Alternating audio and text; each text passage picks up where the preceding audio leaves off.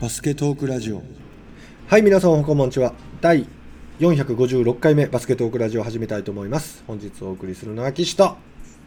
どうもと、モン吉です。おはようございます。おはようございます。おはこんばんちは。現在2月6日は土曜日0時41分というところでございます。遅い、早いね。早起きは三問の得ですね。いやー、本当に、これだけ早起きだと10問ぐらいは いいんじゃない、はいよいしょ。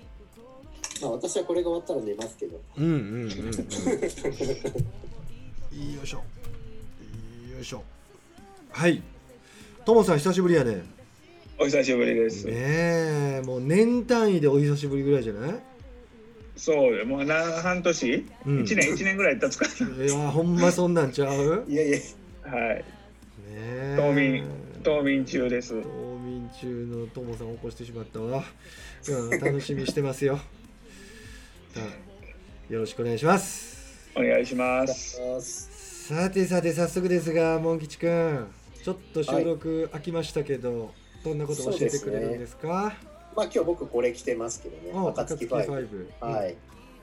ちょうどあの B リーグの方がうん今週末を終えるとうんちょうど2、3週間空く感じになるんですよねうん。まあそれはなんでかっていうと、んまあ代表戦が入るからなんですけど、はい。まあいろいろ2点3点したのかな。うんえっ、と結局カタカタールでうんドーハで、うんうんえっ、とその FIBA のアジアカップ。うん2021予選が開催されることになって、まあ、日本の代表選手もそれに参加するということになったんですけど、うん。えっ、と2月17日から23日までうん。の約1週間で5試合。うん2週間で5試合えーっと18日の木曜日に日本対マレーシア。うん。で19日金曜日翌日ですね、うん。日本対中国。で1日空けて21日に、えー日本対チャイニーズ台北うん。で22日に日本対マレーシア。うん。で23日に日本対中国。うん大体連戦のとこで中国と当たるというすごいね。後ろの方で。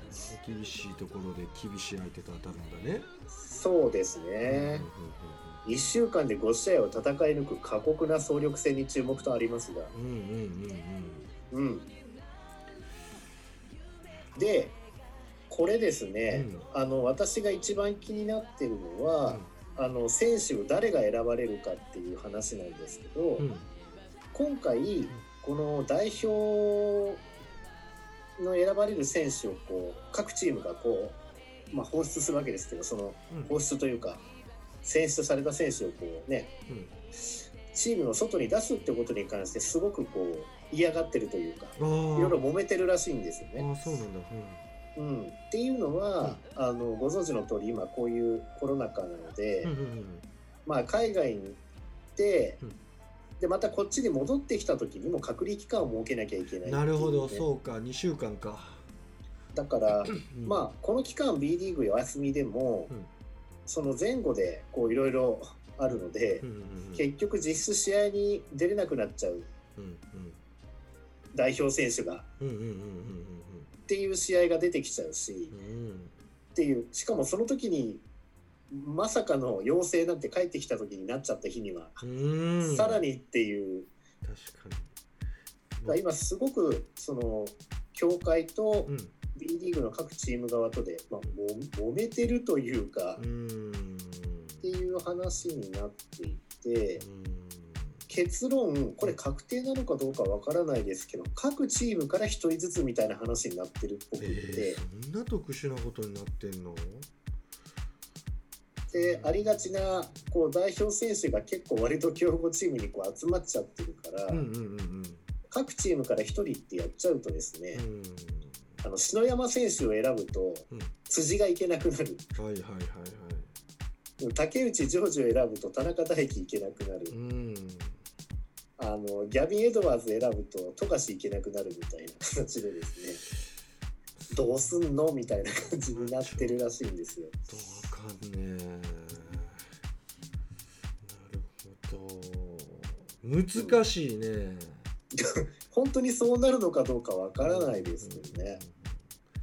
まあ、観戦する人から、まあ、オーディエンス見る人からすると、まあ、ちょっと全然面白くなくなっちゃうし、うんまあ、選手を貸すというか出すチームからするとすごいリスクだよね。そうだから各チームから1人ってすることによって逆に選ばれそうで選ばれてなかった選手が選ばれるって可能性も出てくるんですけど、うんうんうんうん例えば広島からこうねうんアイザイア・マーフィーが選ばれちゃうとか。でもそれやっちゃうと今度一番の看板選手がそれで隔離されちゃってうん、試合出れなくなっちゃう可能性もあるから余計に危険だったりもするわけですしね。なるほど。うん、これは難しい橋渡りになりそうだね。でもそのモン吉が今言った話はほぼ確みたいな感じで。いやわかんないんですそれが。うんで選手が発表された時に初めてそれがわかるんですよね。うんうんうんうんうんうんなるほどね。難しいね。隔離いつ発表されるのかもわかんないんですよね。隔離は2週間でしょ？多分そんなもんだと思うんでうん。戻ってきてから多分週に2回土日と水曜日やってるってことを考えると下手すると6試合出れないわけですよね。うん。うん。うん。うん。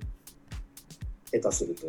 うん、6試合出れないって結構まずいですよね、うん。いやいやしかもコロナ持ち帰った時にまあ棄権したりしないといけないわけでしょそうです。そしてその不利益たるやもうすごいものになるよね。そうですね。うん。うん。なのでまあもうい実はもう選ばれてる選手はこれかかってて多分今週末のあれ？でも今週土日あれ？B リーグあれ？B1 あったっけな？あるな。だから今週末の土日が終わったら多分もうその足ですぐ多分代表合宿だと思うんですよ。選ばれる人は。だからもう当然発表はされてるはずで裏では。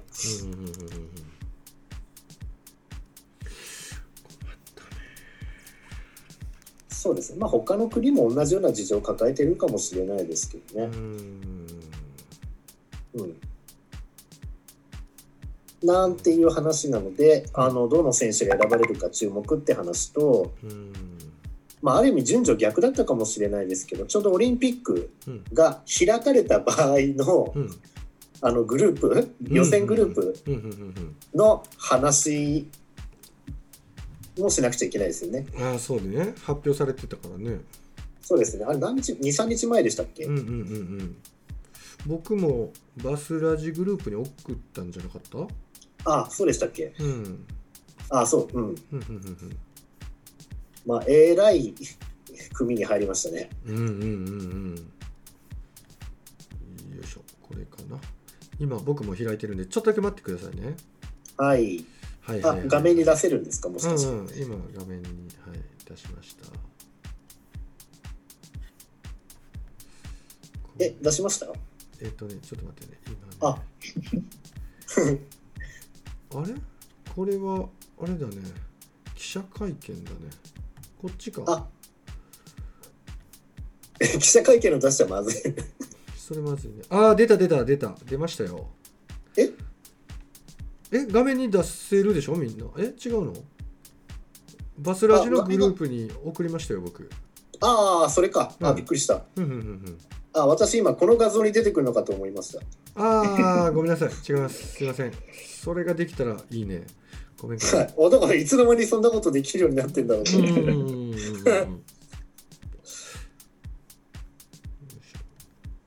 えっと、あれですよね。はい。アルゼンチンと、はい。なんとスペイン。スペイン。と、あと最終予選で勝ち抜いてくるうん。1チームうん。と日本っていう感じなんですよね。うん。まあ、これなまあ、ぶっちゃけ本戦なんてどうせ無理だっていうふうに考えれば あのこの際うん。この前の世界選手権で決勝をうん。ただ争った2チーム両方と同じブブロックでうん。試合ができちゃうっていうふうに考えるとね、うんうんうん。そっちに考えよう。うん。あとほら前あれ去年だったっけな？その日本でうん。その予選やってたじゃないですか、うん。ドイツとやって勝ったりとか、うんうんうんあの時私はドイツ戦かアルゼンチン戦か迷ってアルゼンチン戦行っちゃったんですけど、うんうんうんはいはい。ただあの時もうん。負けはしましたけどゲームになってましたからね。ああそう。うん。どうやったっけ？モン吉多分紹介してくれたんやろな。バスラジではい、なあ。の結構競ってたんですよ。うんうんうんうんうん、競ってるけどやっぱりどうしても逆転できないというか、うんで最後結局離されちゃうみたいな感じでしたけど、うん。うん正直全然一方的感はないし、うん。うん。うん、スペインとやってるところは全然見たことないから。そういう意味では楽しうん楽しみなうん。ところもありますけどね。世界ランク2位っすかスペイン。すげえな。うん、エクスキューズミーすいません大隊長さんか体らもうんう姿が見えないんですけど大丈夫でうん、すか、ちょっとね実はあのー僕の映像がナイコスな理由はアイコスだからです。ああそういうことなんですね。はい、すいません。失礼のないようにナイコス皆さん隊長が姿消した時はアイコスかあの、はいお酒飲んでるかうんポリポリなんか食べてるかって時ですからね。うん、ちなみに、まあ、スペイン2位って言いましたけど、リスナーの皆さんは今日本が、えーまあこれ今というか2月2日2021年2月2日現在の日本の世界ランクってご存知なんですかね？どうだろう？大体このぐらいいっちゃう？みたいなのは、ありますよね大体。うん、なんと41位でございますアルゼンチンはちなみに世界ランク4位。うん、で日本が41位。でスペインが2位。というところに入ってございますね。あれ今だととアジアだと何番目ぐらいとかってそれ出てますアジアでは出てないですね。出てないか。今叩けば出てくると思いますけど、まあ勝っただけでねランキングが決してそれで 入れ替わるわけじゃないですもんね。サッカーとかのランキングと一緒で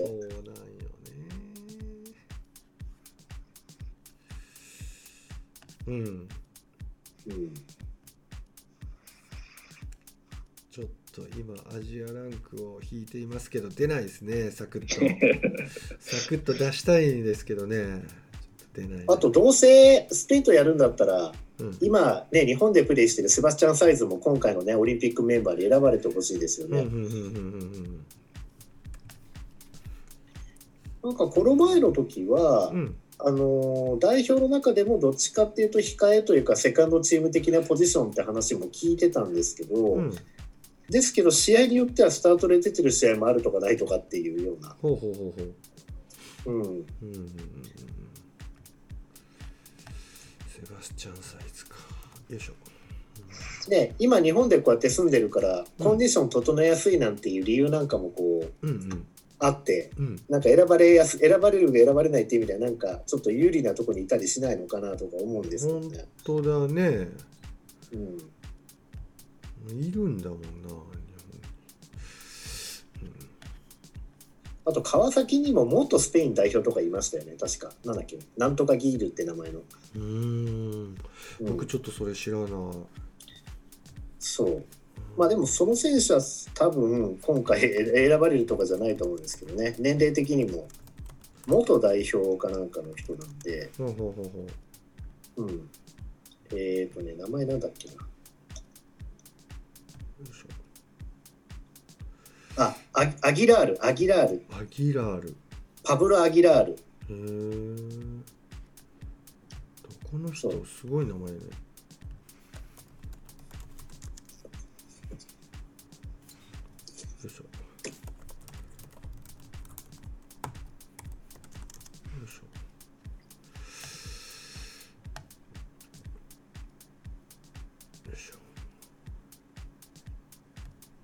お姿が見えないので全然何をしてるのかがわからないんですけど。ごめんごめんどうぞどうぞ進めてください。進めてください。すいません。はい。であのーうん。まあ、そんな中その今度渡辺裕太選手がうん。またね、うん。あのー世界の選手をこううまく抑えてくれたらいいなと思うんですけど、うん。ちょっとね面白い記事をスポニチのやつだったんですけどネットで見つけたんですよ。ほうあのスリーポイントシュート阻止のスペシャリストっていううんうんうんうん。題名だったんですけど、ほう。うん。まあ、今あのーまあ、ここでも話題にしたことありますけどもシュートコンテストっていうのがね、まあ、うん。結構大事になってきてるというか、うん。昔は飛ぶなーだったけど今はもうどんどんシュートチェックに行けっていう話をね、うん。よくここでもさせてもらったりしてたと思うんですけど、うんあのーなんていうのかな一言で言うと渡邊雄太選手がその得点とかそういうスタッツには影響してないところで、うん。あの守備にうん。あのなんていうのか守備として特にあの貢献してるってところの一つに、うん。あのなる話なんですけれども、あの今季15試合 NBA の中でうん。出場した選手に限定して、うん。36分あたりのうんスリーポイントシュートへの平均コンテスト数。うんうんうんブロックショットじゃなくて本当にコンテストに行った数ですよね、うんうんうんそういうのをなんかこうデータ取った人がいるんですよ。う。ん。その中で、うん。なんと渡辺選手っていうのはうん。11位とか13位とかに入ってるらしいんうですよ。うん、平均出場時間はあのー、12.6分。うんだからその彼のスタッツ36分に換算すると5.1回。うん。2点シュートを含めると12.4回。うん。八村よりもシュートチェックに飛んでる回数が多い。うんなるほど。うん、試合時間が要は少ないのにシュートチェックに行ってる回数が多いから、うんで結局、あのーじゃあ、うん。試合時間にこうかなりの長い時間出てる、うんまあ、例えばハーデンだとか、まあ、うん。カリーとか、例えばそういう選手うん。とかは36分平均でカリーは1.8回しか相手のスリーポイントシュートに対して戦いを挑んでないって書いてあるあだから結局この辺の選手っていうのは、うん。もう点を取ることを、うん。まあ、チームの中での役割になっちゃってるんで、ーうんうんうんうん。やっぱりあまりにもこうディフェンスでこうそういう行動を取っちゃってるとうん。そこで体力を消耗してうん。自分のシュートの精度を下げてしまうことを分かっているからなんじゃないかと。なるほど。うん、だから、えー、とそうカリーが、うん。えースリーポイントシュートを平均11回か。うんうんうん放っている。ああそっかそっか。示すして今のちょっとなしで。えっ、と だからそういう意味ではえっ、とそうですね。あのーとにかくディフェンスに関してとにかく全力でうん。あのー他の人がサボってしまうようなところも徹底的にこう遂行してるという、うんうん。まあ、要はそういう評価を得ててうん。なんかのインタビューとかでこうコーチとかうん。あと他の選手かなんかの渡辺に対する意見聞いてても、うん。一つ一つのプレーに対してめちゃくちゃ全力でいってるっていう評価がインタビューの中でも出てくるんですけど、うんなるほど。うん、それとここの記事っていうのは非常に一致するなと思ってですね。まあでも素朴な疑問なんですけどはい。もしなんか、えっと例えば右ウイングにボールがあって、はい。まあ、左のコーナーとかにスキップパスが飛んではい。でその時のクローズアウトが早ければうん。コンテスト行かないですよね。まあ、ジャンプしないでそうそうそそうう。そうですね。懐に入れるからって意味ですよね。そうです。でもそれが仮に遅れてしまった場合、うん。まあ、コンテストせざるを得ないという見方もないのかなって素朴に思いましたね。うん、うん、ただ NBA 見てると、うんうん。どっちかっていうと守備重視じゃないからうんうん。あのーそういう感覚じゃないかもしれないですね。ああそうなんか。あのーちょっとひどい例を言えば、あのハーデンのディフェンスみたいに、もうちょいって手出すだけのああいうのとか、うん比較的そういうのが多かったりとかするから、有名なディフェンスのスペシャリストって言われる選手以外は。うん。うん、だからそもそも、やっぱり点数をたくさん入れる、そっちの方にどうしてもフォーカスされちゃう方側のうんうんバスケだから、うん逆にこういう部分がこう、うん。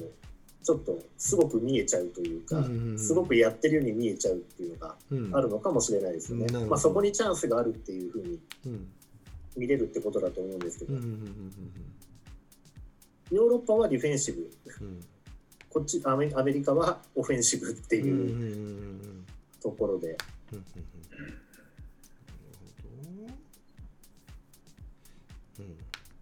そうですね、まあ正直、その辺の記事が気になって、うん。特に渡辺のこう評価を高めるような内容だったんで、つい取り上げちゃったんで、うんうんうん NBA をそんなにたくさん見てるわけじゃないのでね。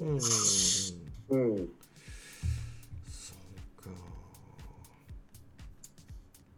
どうなんだろうね実際。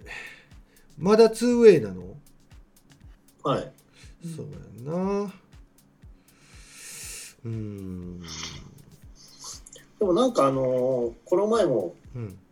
何かの試合の時に、うん。その実況の人がうん。英語で本契約しなさいみたいなこと言ってたらしい、ああそうなんや、渡辺のプレー見て、うんうん。まあ、あなたはすごいみたいな感じでもう本契約しちゃいなさいみたいな感じのことを 英語でなんか言ってたらしいですよ。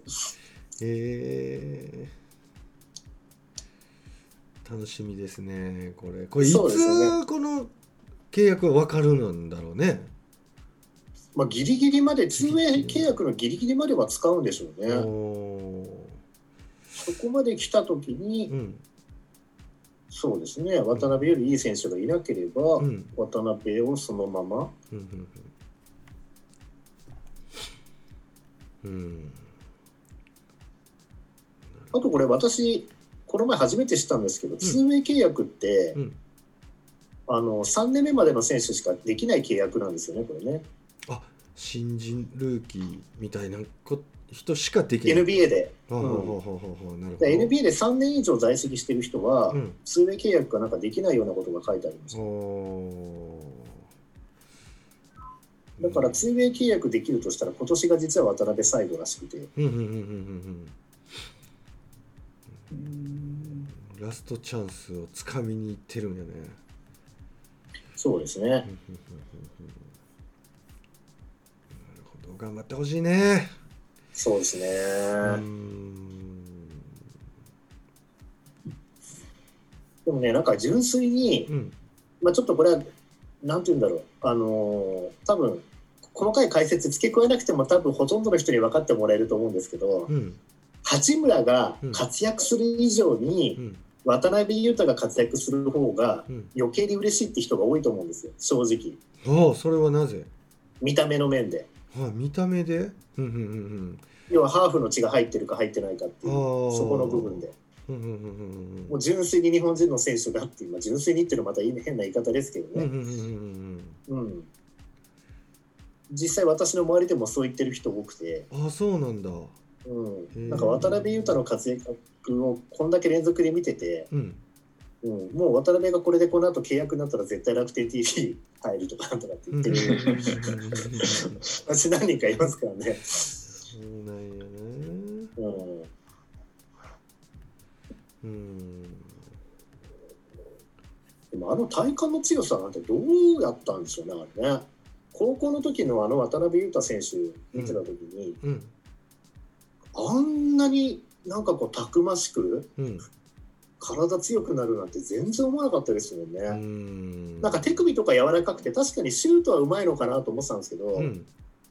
でもなんかその、まあ、くねくねしてるというかなんていうかあんなにこう体の強い選手になるとは全然思わなかったですよ。確かに。でも器用さは持ってたよね。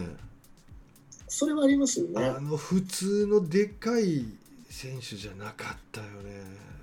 なんなんと思って、でしかもそんなに大きくなかったんなまあ大きいは大きかったんかもしれんけどめちゃくちゃ伸びたよ高校の時うん。あ、そうらしいですねう。んあとやっぱオーラがすごいっていうか、やっぱり海外の大学でキャプテンやっちゃったっていうところもやっぱりいろんな意味でうん大きいんでしょうね、きっとねす。ごいよね外国で、しかも自分の国よりもレベルの高い国で海外でキャプテンやるってね、確かに。って余計に頑張んなくちゃってなるわけですよね。う。ん。すうん。ごいよね。そう、だこそんな人いるんかな過去に。う、ね。うん。初じゃないなね渡辺超えってちょっとこれ、すごい難しい気がしてきたけど、ねえ。どうどうなっていくんでしょうね。うん。うん。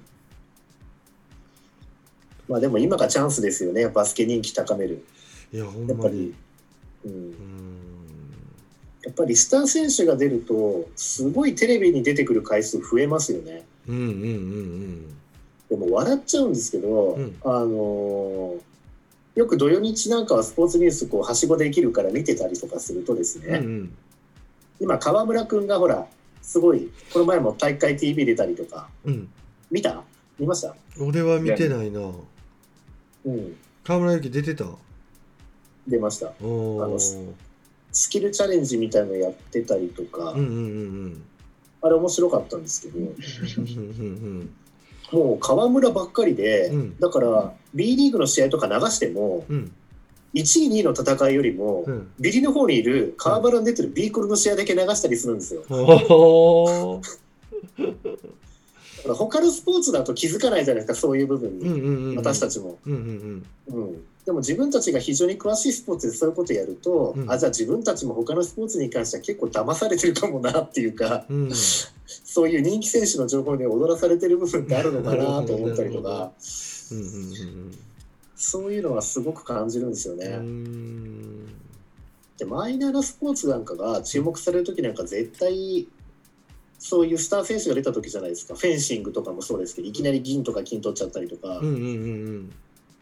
うんだから今八村渡辺が出てる時っていうのはもうバスケ一気流明する絶対チャンスだと思うので、うんうんうんうんまあその前に俺と友は大会 TV 見とけよっていう話よね。あれちらっとちらっと見ましたよ。あのリングが動い上下に動いたりとかですよね。うんあそうそうそうそうそう、うんうん。見てますよ僕は。俺見てなかったわ。チラッと見たんやったら見とこうよ。チラ見すんなよ。うん。いや今あのテレビとかの録画とかもほら便利で、うんバスケならバスケって単語で検索すると、うんバスケが題名に入ってるやつが全部こうバーって出てきてこの中のどれ予約するみたいな感じで選べたりするわけですけど、うんうん前は週に1つか2つぐらいしか出てこなかったんですよ。うんうんうんでも最近すっげえ出てくるんですよ。露出が上がってきて？そう。んうんうんうん。ううん。なんか俺たちなんかバスラジねだいぶ昔に言ってたよね。なんでこんな露出が低いねんとか言って。本当に。バラエティーとかまあほんまその大会 TV なんかでも絶対出ることなかったもんねそうですよね。で、ですよね。うん。まあでも露出が上がっても見てない僕たち。あかんやん。まあね、もうちょっと見ないと。う。ん。うん。ほんまに。っていきましょそうですね。ううん。だからバスケファンを増やすためにじゃあバスケどの試合見に行ったらいいかなって例えばもし相談されたら、うん。どの試合どこのチームの試合見に行けって言います。まあ関西で言われたらでもストックスとかって言うしかないかもしれないですけど。言うよ俺は。うん。どこっていうんやろ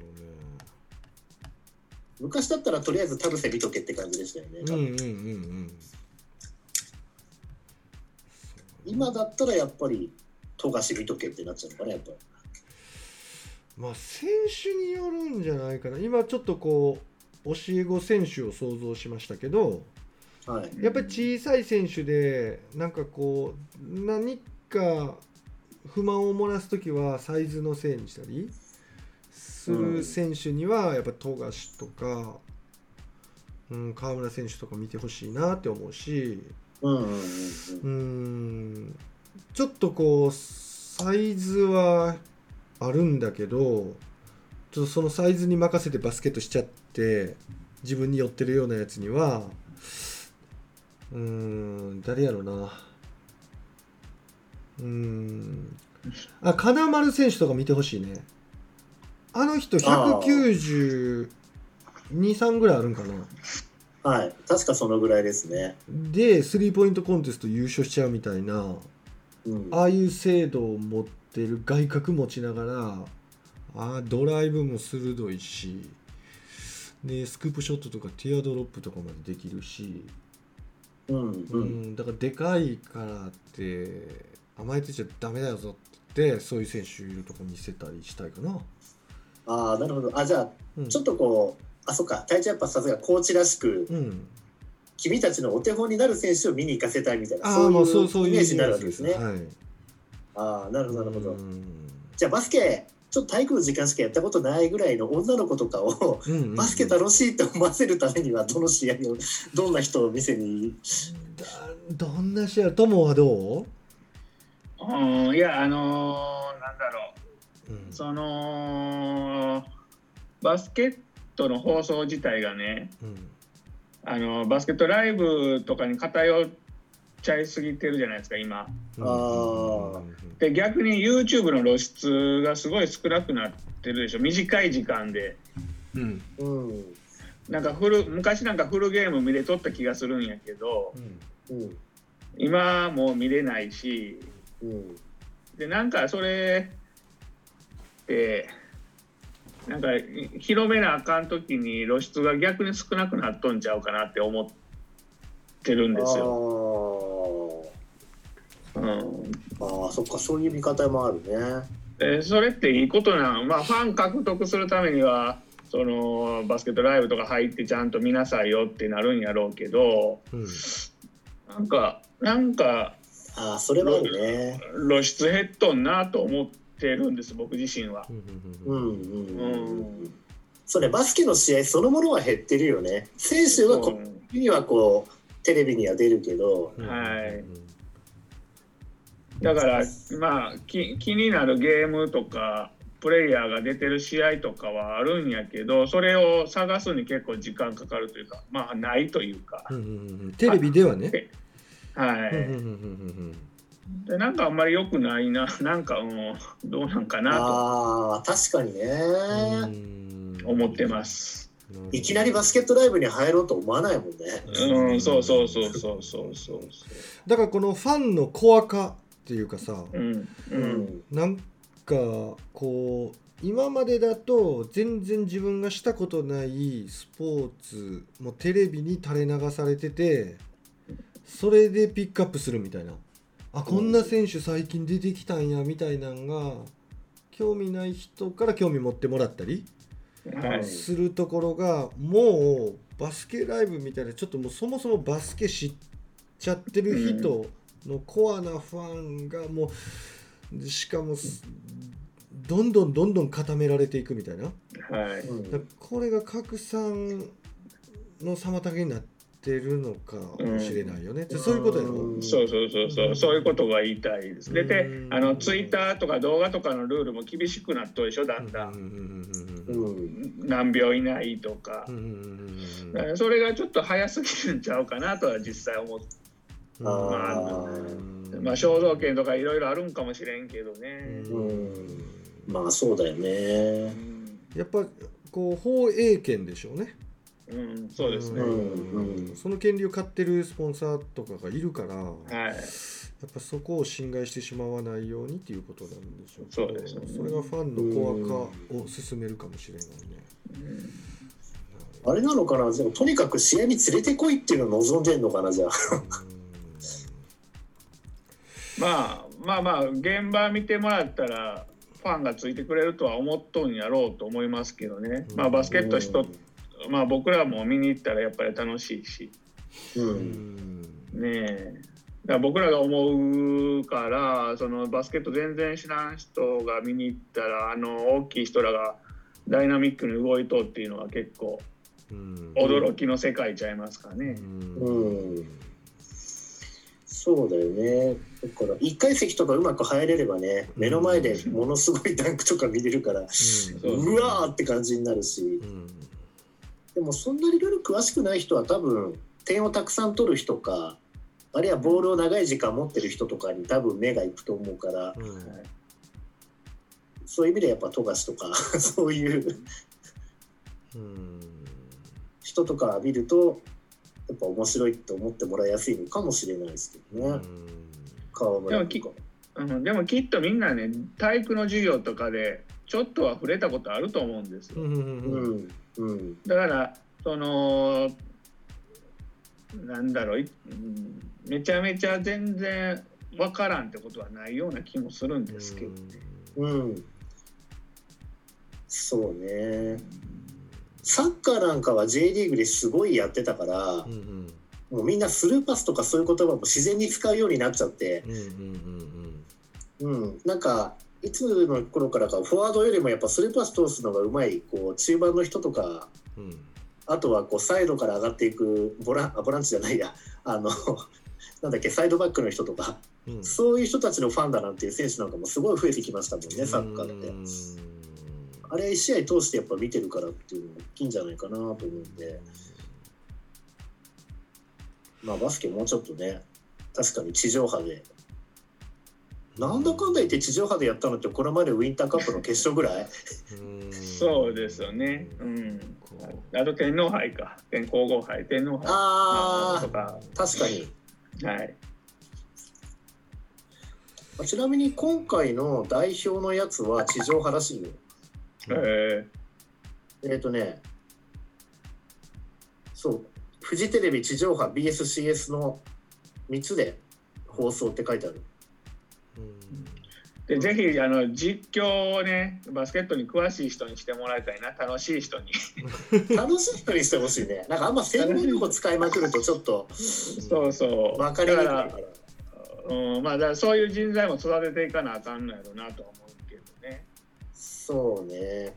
だからぜひ副音声とかでめっちゃ面白い喋りしてくれる人してほしいなと思う まあ両極端に分けてね、あのバスケ本当にすごい詳しい人はやっぱこの人の解説っていうのと、両極端なの3つぐらい設定してほしい。はい、なんか選べたら最高やのになと思うけどまあ佐々木クリスは絶対入ってほしいな、その中に一人。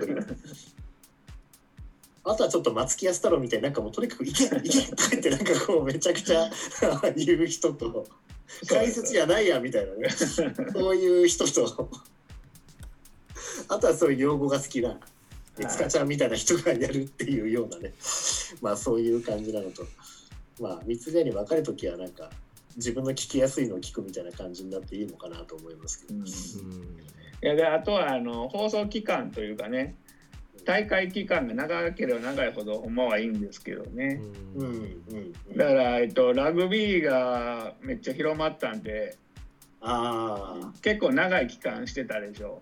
うんうんうん。ワールドカップ。であのあれでもうみんなもうなんかそれこそラグビーこそルール知っとう人なんかほんの一握りやったと思うんですけど、いつの間にかみんなジャッカルとか覚えたり、ドラマの影響もあったけどね、あれね。えーでまあ知らん間にジャッカル使っとったり ね。あれ、あんだけ間が空いてるから、やっぱこう、それまでの間にもまたその前の試合のやつがたくさん流れて、みんなこうはい予習した上で、ね、見に行く人は試合見に行けるし、ボルテージ最高潮だったから。であとはまあちょっとお笑いと絡ませてね。うん『アメトーーク』とかでもバスケット大好き芸人とかしてもらって。そうよねでルール解説とかねこういう見どころやみたいなことしてもらえたらね一気に広がりますけどね。でも、キリンの田村以外にもね、結構バスケ得意だとかなんとかっていうの、ちょっとずつ出てきましたね。そうですよね。いっぱいいますよね。うんうんうんうん実は結構いるっていうね。はいだうんだからさんさんまさんなんか喋ってくれたら一発で広がると思いますけどねうんうんうんうんうん。なんかそこは俺がラバスラジでっていうとこじゃないの？あのまだ次の次のオリンピックぐらいだったら出そうかな次の次ぐらいだったらまだね全然いいいいいいんじゃないですかね。ほんまな次があるかわからんからなこれ先延ばしになったらだいぶ先やでそうですよねうんそうね。あるんかなオリンピックほんまね。ねそもそも。そもそもやでこれうん。正直ちょっと私はあのニュースそのスペインがアルゼンチンになってなった時にうん。その勝てる勝てないとかこうどういう試合になるかって以前に、うん。そっちの方でちょっと冷ややかな目で。あーあそうなんだ。やるかわかんないけどねぐらいの感じでちょっと聞いちゃってる自分がいたんで、うん。でも時期的にはもう準備しとかなあかん時期ですもんね。そうですね、うんそうですね。場所はどことか日程の確保とかみんな動いてるんでしょう。水面下で。うん。まあ女子もね。女子なんかあれ？女子がどことだったっけ？そうだ男子ばっかり覚えてて女子の方は、えっとどこだか忘れちゃった私。えー女子あで出ますよすぐ。よいしょ。アメリカと？うんアメリカおったな。うんそうアメリカ以外忘れちゃったんですよななんだっけ？よいしょ。よいしょよいしょよいしょ。出てこい出てこい出てこい出てこい。これかしら？はい出てきましたよ。はいナイジェリアフランス、うんアメリカ。なるほどうん。格下はナイジェリアのみ。しかもナイジェリアは14位、日本は10位。ね、世界ランク。この14位のナイジェリアが一番下っていうグループ B。うん。でもねなんかホーバスさんの講演とか2回ぐらい聞いたことあるんですけどうん。もう本当にポジティブで本気で勝ちに行くことしか考えてないから、アメリカ2度倒してやるぐらいのなんかそんな感覚で考えてるかもしれないですね本当にねだけどあのオリンピックに対してアメリカなんかはあのバブルでキャンプを実施する予定なんですよね。うん、何？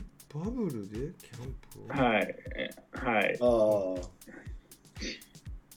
じゃあ日本に来る前にも一度缶詰状態になっちゃうわけですね。そうあのララスベガスにバブルを用意してうん。みたいな情報はニュースで入ってきてますよ。えバブルって何？NBA のあのあれと一緒で、うん。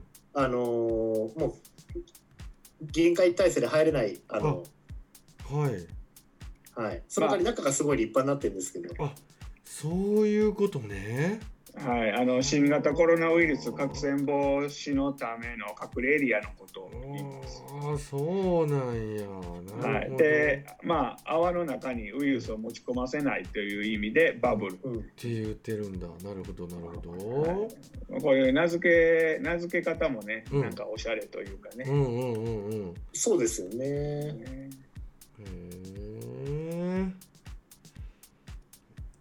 すごいな。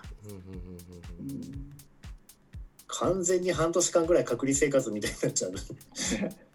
だけどえそうですね、うん、いつなんかな7月4日からかな、うん。ぐらいから予定してるとか書いてますけど。うん、へうえんすごいやりにくいな。でこのラスベガスのバブルにオーストラリア代表とスペイン代表も参加する計画って 3, 3カ国がうんなんか日本が蚊帳の外みたいだな。まあ開催国だから別にそうそうそうしょうがないけど、わざわざ向こうに行く必要ないから。行ったらバカでしょって話だもんね。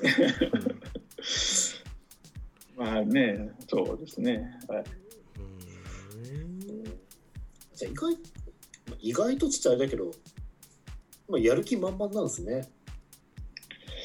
まあまあ最善の準備を整えるのがプロフェッシプロフェッショナルだみたいなことを言って書いてますけど。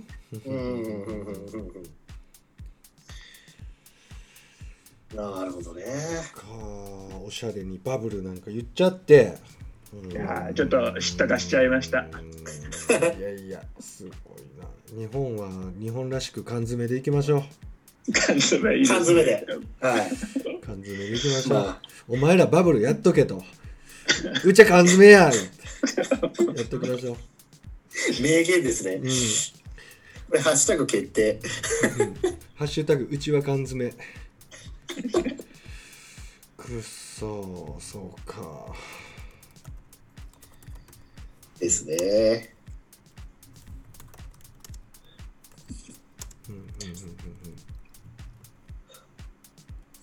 あとはこれといって私は今日話題持ってないんですけど。だいぶ絞り出したんじゃないですか？うんそうですね。あとは、そうだ、あの、まだ私読んでないんですけど、うん。この本買ったんですよ。おおそういうの出てきますか？うんうんうん。はい。これねうん。あのー大島和人さんっていうあのライターの方が書いたんですけど、うんあのー要はあのーバラバラだった日本のあれが一つになるところまでの話なんですけどね、うんうんうん B リーグが成功した5つの理由、うん。日本バスケが陥った沈着状態。ここれが第2章。第3章が傑作なんですけど日本協会の応仁の乱。で4章がプロ化へなんつってこうん。う、ね、題名が第15章まで分かれてこう書いてあるんですけどね、わでもそれ書いた人ちょっと勇気あるよね。そうですね、うんやっぱ詳しいってことは知り合いもいるでしょ。うん、だからしがらみがあんまり多分ない、ない人が書けるかなそれ。大島和人さんってこれ1976年生まれ、まさに我々と同世代の方ですね。ね。うんうんうんもともとはえーっとなんだ？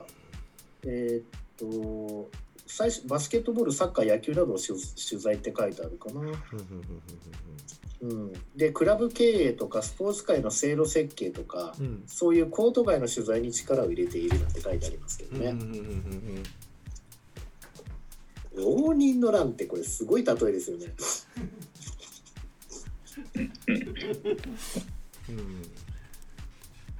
長い間ボロボロで戦い合ってるっていうね もうやめとけって言いたからな そうですが。僕はやっぱりこれこれね絶対に宣伝しとかないといけませんよね。うん見よそうですよね。はいそれもうちょっとで読み終わるんで。お読み終わったらその B リーグの方に持ってるねともいいね。うん。それとちょっとねこれはね今日え昨日届いた本なんですけどこれまあコーチがらしい本ですよね。あこのなんか郵便のあ。なんかこのよいしょ。僕はちょっと途中まで読んでるところが挟まってましたけどこうなんですね。うん。読みましたよ私それ。読みましたか？はい。うんなんかこそれういいですよね。ね。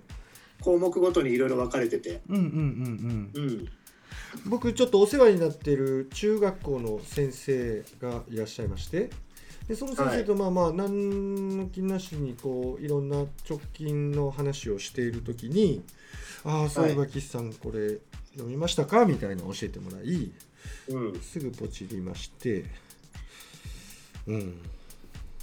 昨日届きました。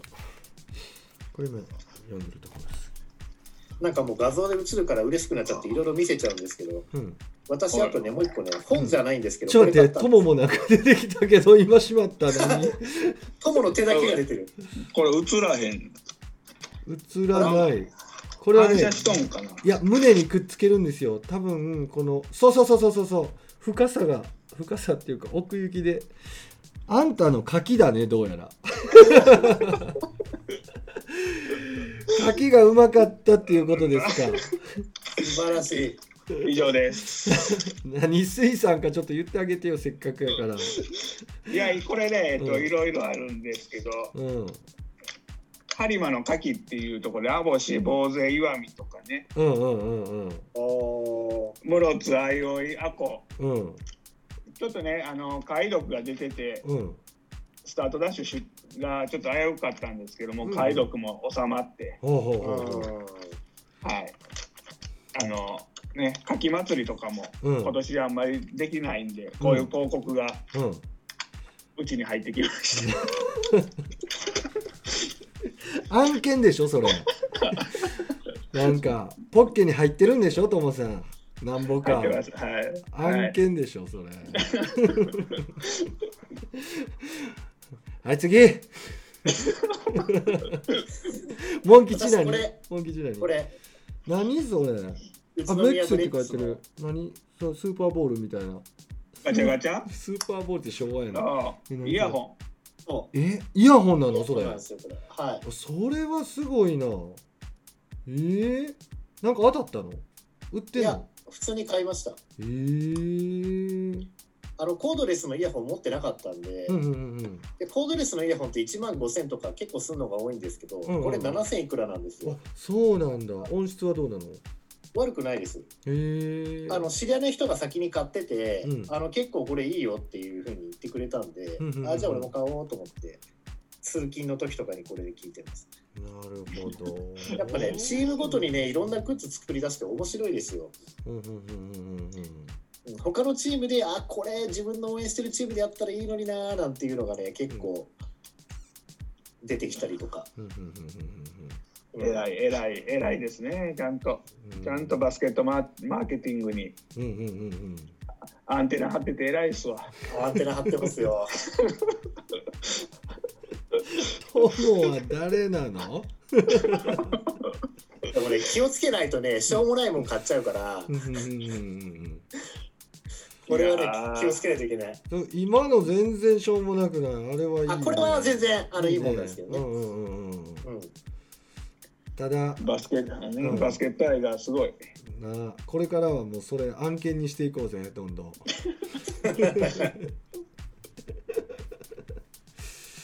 いや画像失格ね使えるんでこう出るたびにこう今日はなんか話すテーマに合わせて着れるものがあれば着たりとか、うんうんうん、できたら面白いなと思って、ね。